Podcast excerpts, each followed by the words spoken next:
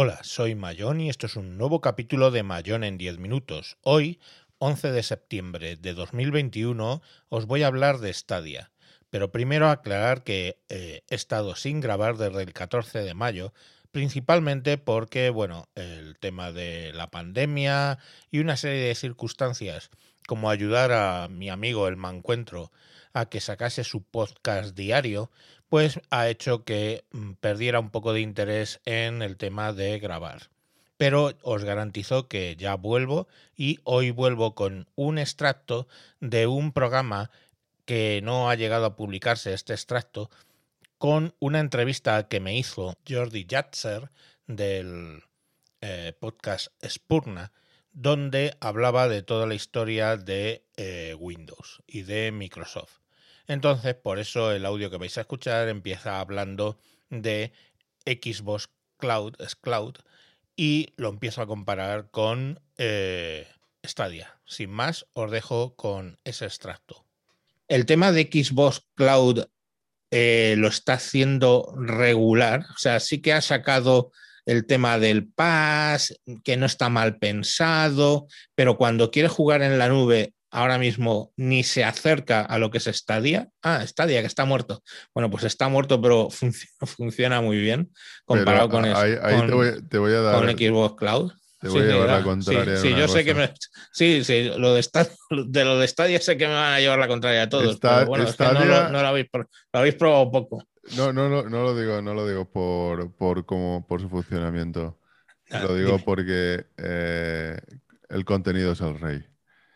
Mm. Eh, creo que mientras no pueda tener el catálogo y competir en ello, independientemente de lo bien que funcione, lo va a tener, no va a ser un jugador. No va a ser un pero sí, correcto, pero correcto.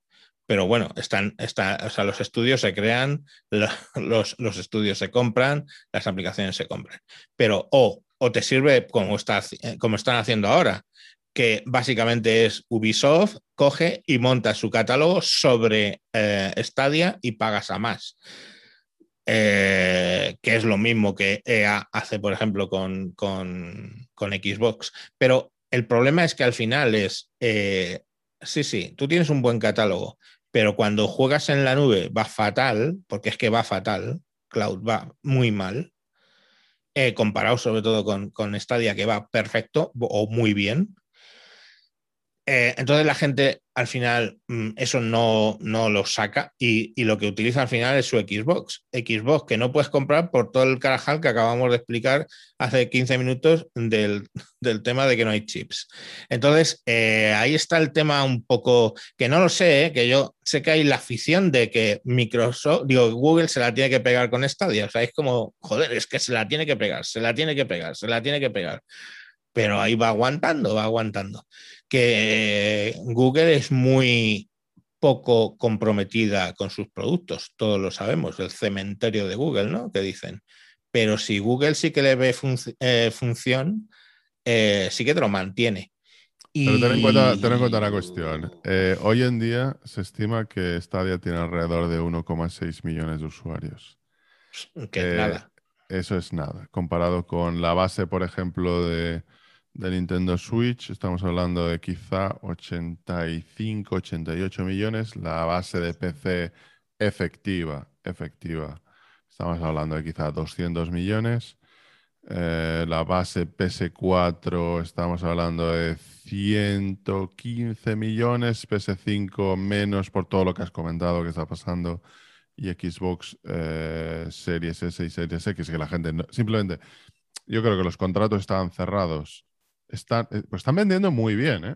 Están vendiendo muy bien eh, comparado con la generación anterior. El problema es que podrían vender muchísimo más y no lo pueden vender porque simplemente les están sirviendo quizá lo que habían acordado hace dos años. pueden incrementar las ventas. Entonces, la gente continúa con sus, en su mayor parte, con sus consolas de la generación anterior. Entonces, en ese, en ese conjunto, Stadia es Ah, es algo tan, tan, tan pequeño que el problema es que cuando intente construir su catálogo, ah, yo creo que Microsoft, Microsoft ha, dado un, por ejemplo, ha hecho un movimiento, dos movimientos muy buenos. Primero compró Minecraft. Segundo, eh, compró Bethesda con todas sus IPs.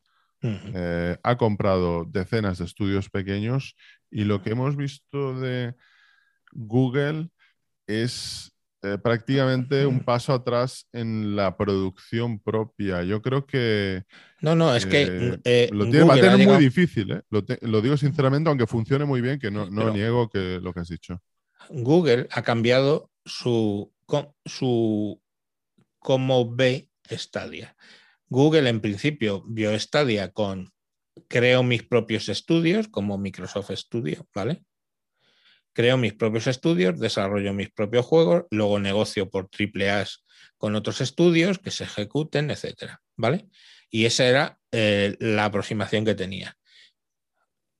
Google cogió y, y, borró, que es cuando dicen, ah, se ha destruido Stadia, ¿no es verdad? Es cerró los estudios que tenía o los redujo al mínimo, ¿vale? Pero es exactamente lo mismo que pasaría si mañana Microsoft decide cerrar Microsoft Studio y tú sigues pudiendo ejecutar juegos en la Xbox, pero van a ser pues, de otros estudios, que no sea. Pues lo mismo ocurre.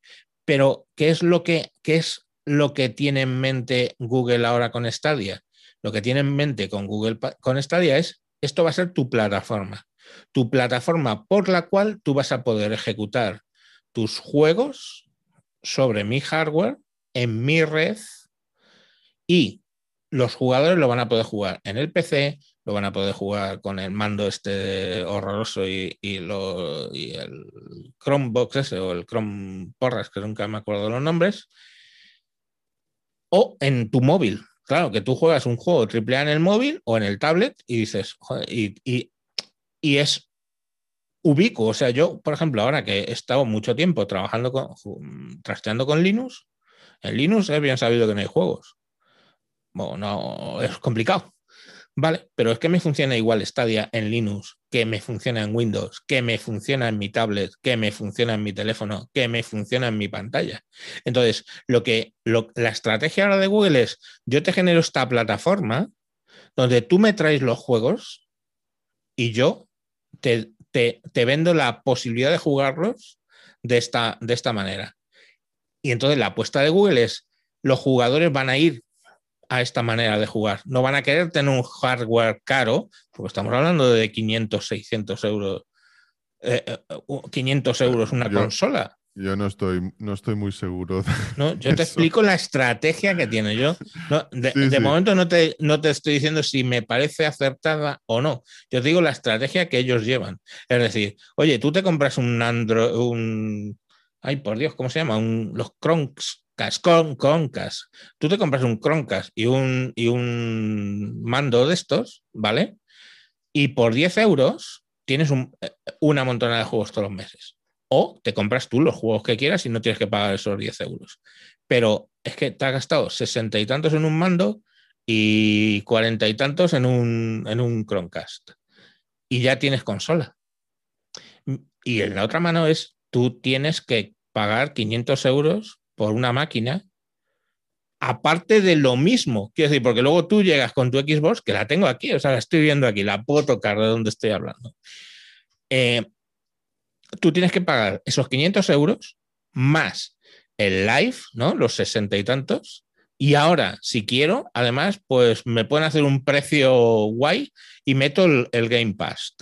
Entonces estoy pagando lo mismo que pago con, con Stadia, o sea, sé, los juegos sueltos que yo quiera, más el equivalente al Game Pass, más el equivalente al, al, al Live, lo estoy pagando lo mismo en Google y en, en Xbox, pero me estoy ahorrando los 500 de, la máquina.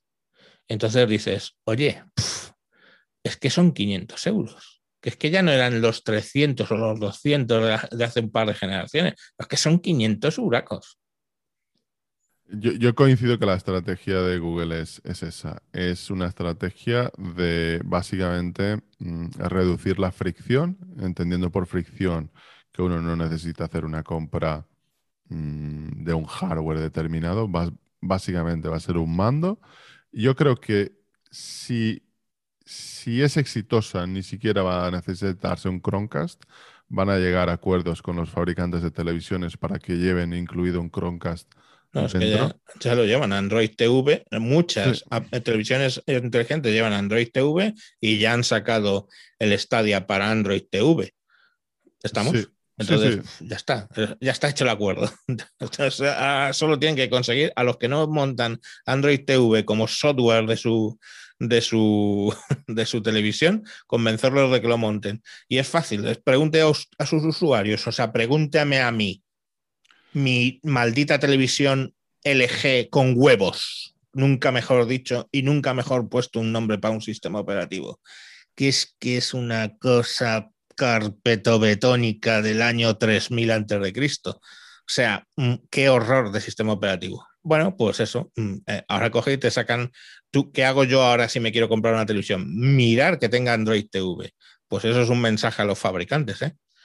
Sí, estoy convencido que esa es la estrategia. Em, creo que eh, se, minusvalora el hecho de que aún tiene mm, peso relativo el físico, especialmente para eh, lo que son los regalos, las zonas rurales donde la conexión no es buena, por ejemplo, la, la zona donde he vivido en unos los últimos años, no, no, tenía, no tenía el ancho de banda como para poder jugar en esta calidad. Y eso que es, un servicio que, cuando lo he probado, no lo he probado mucho, pero me parece que va, muy fino. Y eh, también creo que están infravalorando el poder de la comunidad. Eh, es algo que ha demostrado porque Steam es tan difícil en PC hacerle la competencia cuando tienes una plataforma que te ofrece un valor añadido como eh, los mensajes de los usuarios, se convierte en una especie de red social, todo eso. Eh, quizá Google tiene, tenga éxito, pero si lo algo nos demuestra la historia de la tecnología, incluso de la empresa en general, es que no siempre los mejores productos son los que acaban eh, generalizándose, porque a veces influye el factor precio, eh, la masa crítica de, personas que lo han adoptado, si tu vecino puede jugar al juego de moda y es compatible con tu plataforma. Eh, hay muchos factores. Pero sí que, es, una apuesta inteligente la de Google. Vamos a ver si, si tiene el éxito. Esa es, la, esa es la jugada. ¿Les saldrá bien? ¿Les saldrá mal? Podemos opinar, mm, mirar en nuestras bolas de cristal y decidir qué es lo que va a salir bien o mal. No lo sé. Luego, como tú dices, muchas veces eh, gana el que, el que, no sé, ganó VHS a Beta y a, y a Super Video, este, que eran mejores tecnológicamente. ¿Y qué, cuál se quedó? VHS. Pues uno de los primeros recuerdos de mi vida uno de los primeros recuerdos de mi vida. Eh, no, sé qué edad tendría, pero muy, muy, muy pequeño. Uno de los primeros recuerdos tecnológicos es la explicación del padre de mi vecino eh, diciéndole al mío por qué Betamax iba a triunfar en, en el sector del vídeo. Y es que, es, que, es que con la tecnología en la mano tenía que haber triunfado y no triunfó. Vale, y hay unas explicaciones y seguramente en muchas escuelas de negocios es un caso que estudian.